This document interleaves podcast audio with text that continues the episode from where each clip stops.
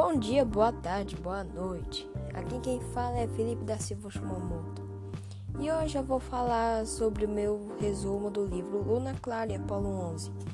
Um livro de amor com encontro e desencontro. Chega de papo e bora pro assunto. Luna Clara morava com sua mãe chamada Ventura e seu pai que se chamava Doravante. Eles moravam no deserto do norte menos o pai, porque a aventura queria mandar a carta para, para ele com seu papagaio de estimação. Até que o papagaio foi roubado e nunca mais voltou. O homem roubou ele, leu a carta e trocou os pontos negativos para negativos. Doravante leu e nunca mais voltou.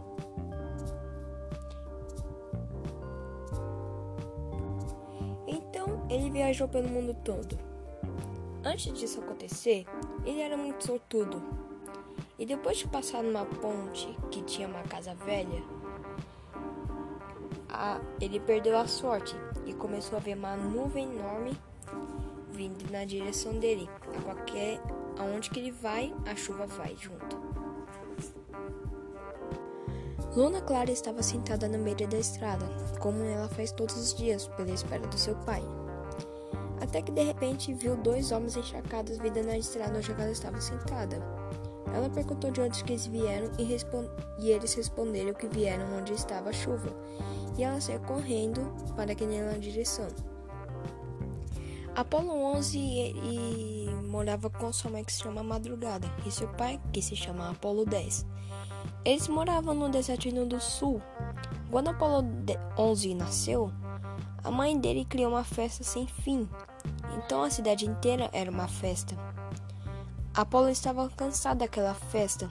Ele queria conhecer outros lugares e conhecer pessoas novas.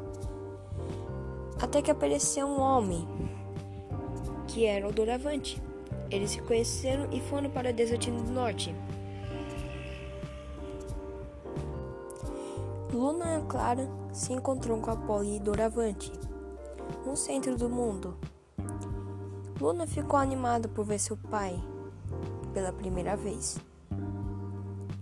Luna e Polo se apaixonaram, fizeram encontros e desencontros e acabaram namorando.